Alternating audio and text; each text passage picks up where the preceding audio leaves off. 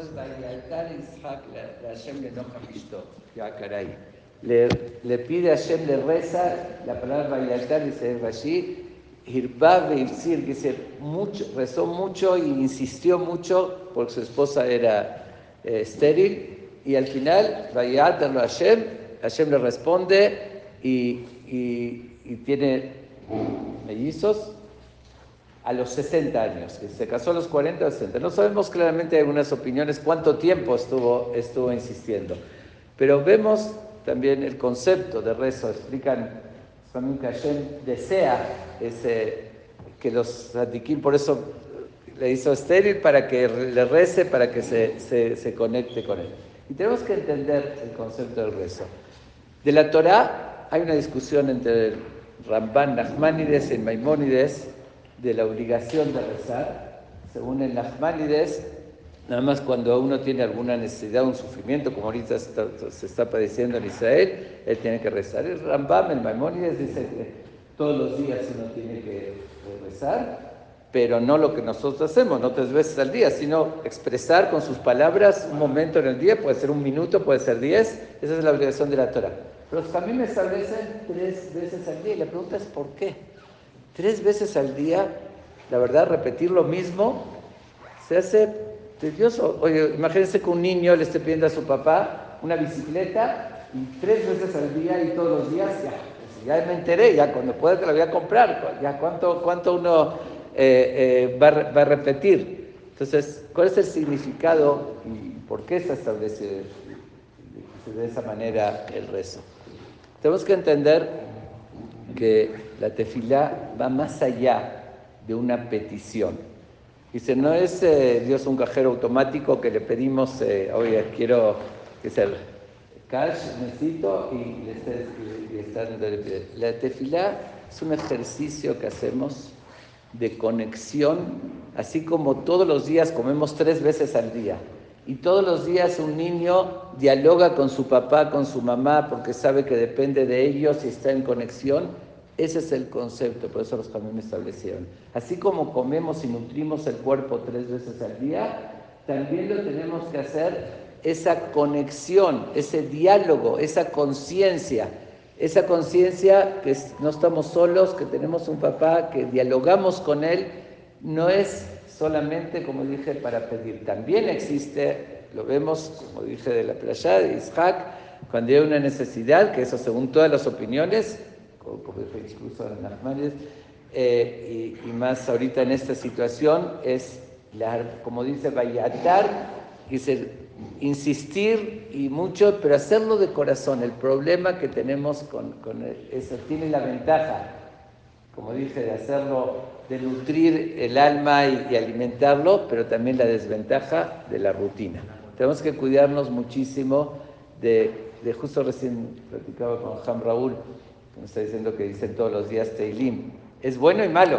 Dice, es bueno porque tenemos que pedirle a Shem por la situación, pero malo, cuidado también de no caer y hacerlo algo automatizado, ¿no? Ya, ya, ya uno se acostumbra a, leer, a, que se dicen tres capítulos de Teilim, así como se repite. No, en esos capítulos se dicen de verdad, de corazón, mi mamá, Kim Kerati Hashem, de lo más profundo, eh, saber que estamos en sus manos y saber que Hashem nos oye y que insistiendo, y tenemos que hacerlo de esa manera. Cuidémonos de verdad de darle el sentido tan importante que tiene esa conexión con Hashem y siempre renovar y volver a poner el sentimiento.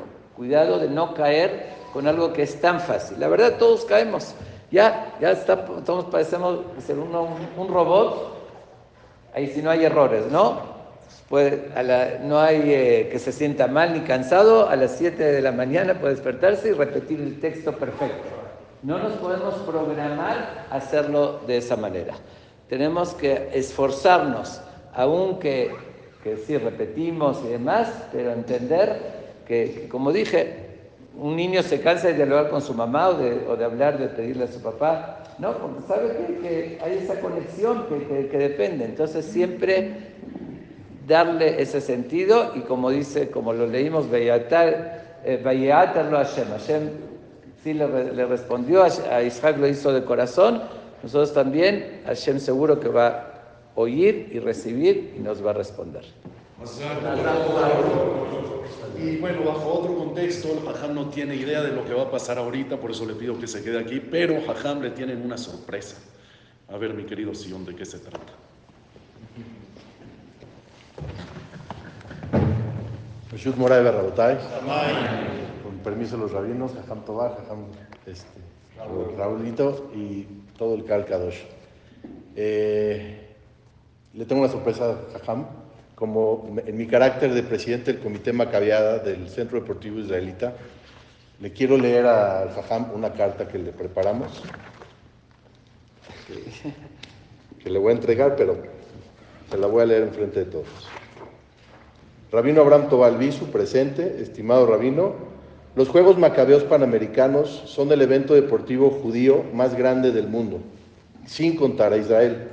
Así como para la comunidad judía participar en ella es de gran trascendencia y un símbolo de unión entre comunidades, así como con el sionismo y nuestro querido Israel. Por lo que formar parte de la delegación es una gran responsabilidad y honor. Para el Comité Macabeada y para todos los atletas es muy importante quién nos va a representar en la escolta y encabezando la delegación.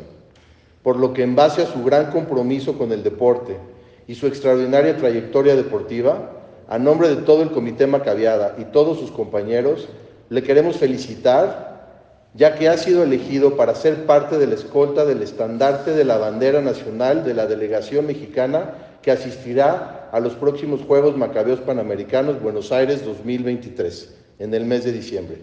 Dicha ceremonia se realizará el domingo 26 de noviembre a las 10 y media horas, por lo que se cita a toda la escolta a las 8 de la mañana para tomar las fotografías en el campo de golf Rosendo Berwitz.